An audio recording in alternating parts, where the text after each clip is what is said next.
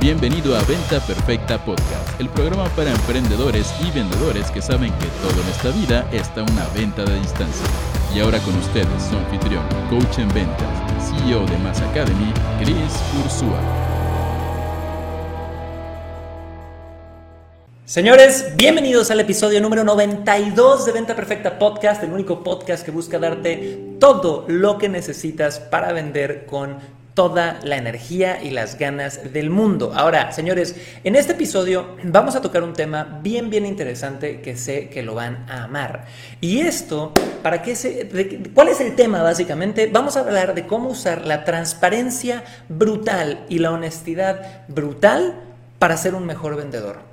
Vamos a hablar de cómo poder ser lo más brutal del mundo con tu comunicación y que puedas vender más que el típico vendedor que te dice, ay sí, ¿verdad? Qué interesante, qué bonito. Oye, nombre, ¿a poco? Cuéntame más y que te termina dando hueva, ¿ok? Y hueva para toda mi gente en Latinoamérica es flojera.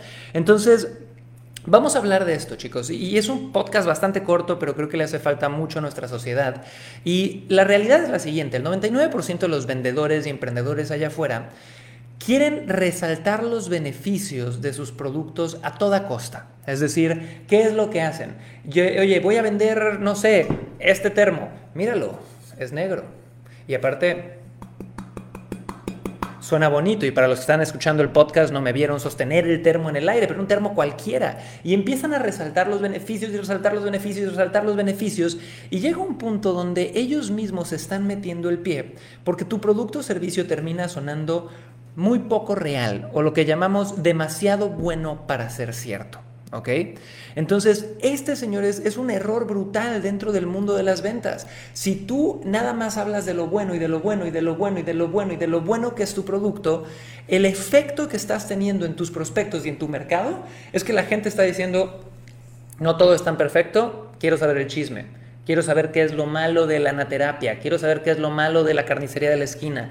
Quiero saber lo malo de esta persona. Les doy un ejemplo tonto, pero a mí me pasa con Bono de YouTube. Si conocen esta banda YouTube, la verdad yo tengo que admitirlo y algunos me van a odiar, pero odio a YouTube. ¿Y por qué odio a YouTube? Porque son demasiado buenos para ser cierto. Tú ves a Bono, que de por sí es, más pesado que collar de melones, en mi opinión, y sale dándole un abrazo, ya sabes, al Papa Juan Pablo II y poniéndole sus lentes al Papa y ayuda a niños en África y demás. Y yo siempre he pensado que va a llegar el día donde Bono de YouTube descubran que tenía una, una red de trata o que tenía algo así super dark, ¿no? Porque es demasiado bueno para ser cierto.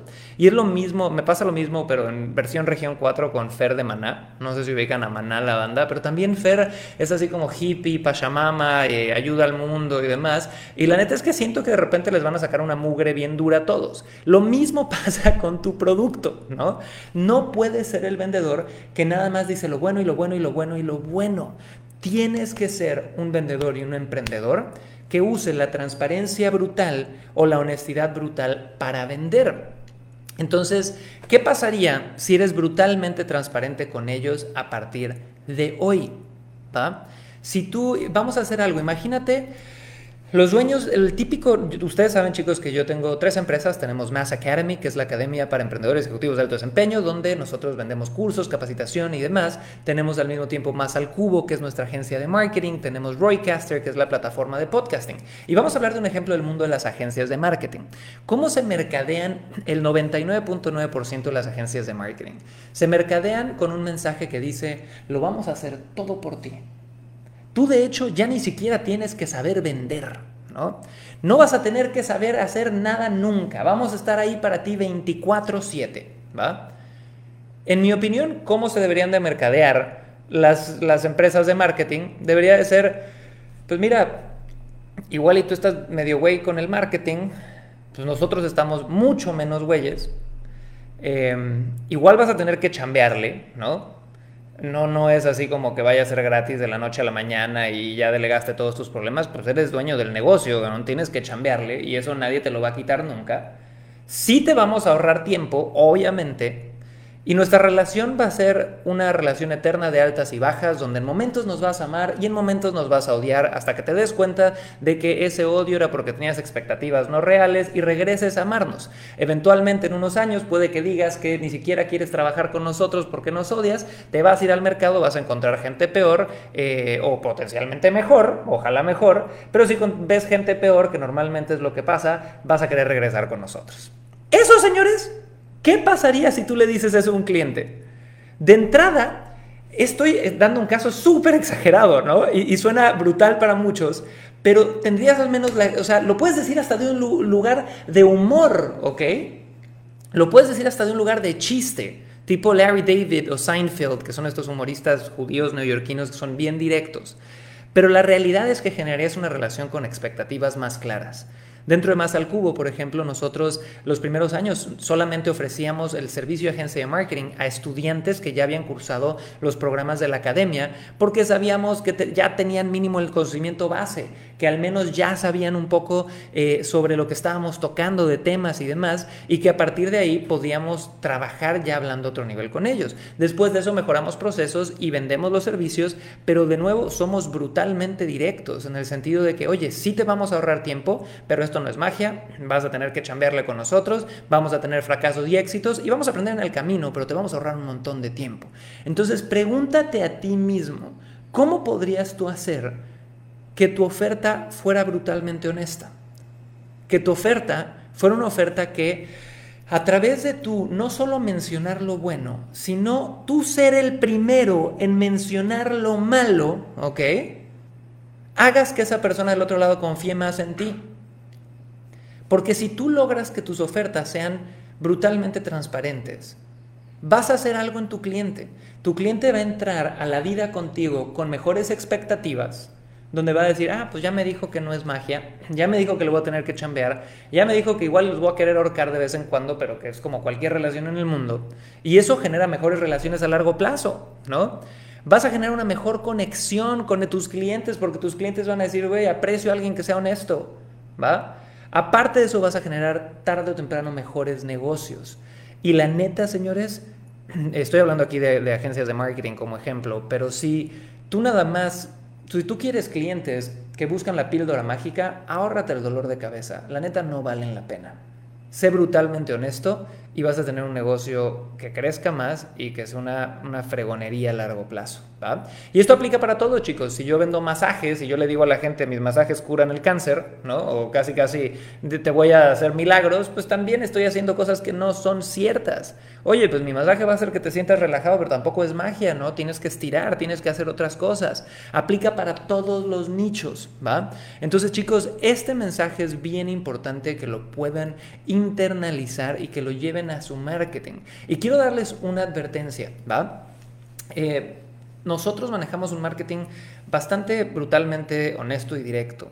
Eh, yo tengo ofertas donde me subo en el escenario y le digo a la gente, siempre les digo, esto no es hacer dinero en 24 horas, esto no es arte de magia, de hecho, si tú quieres hacer dinero en 24 horas, lárgate de aquí, esto no es para ti. Eh, les digo, señores, esto va a haber momentos donde digan, ¿por qué me metí a esto, pinche Cris? Ya me está volviendo loco porque es demasiado trabajo, ¿no? Y va a haber momentos donde de repente te desanimes, ¿no? Y, estés en el programa y porque tu esposa te regañó, tu esposo te regañó, lo que sea, te desconectes de este proceso tan padre que estamos viviendo. Pero la realidad es que si tú eres persistente y trabajas y a largo plazo, esto te va a ahorrar tiempo, ¿no? Y aún con ese tipo de warnings, siempre tienes gente, ¿ok? Siempre tienes gente que llega, Chris, pero es que yo pensé, iba a ser más rápido.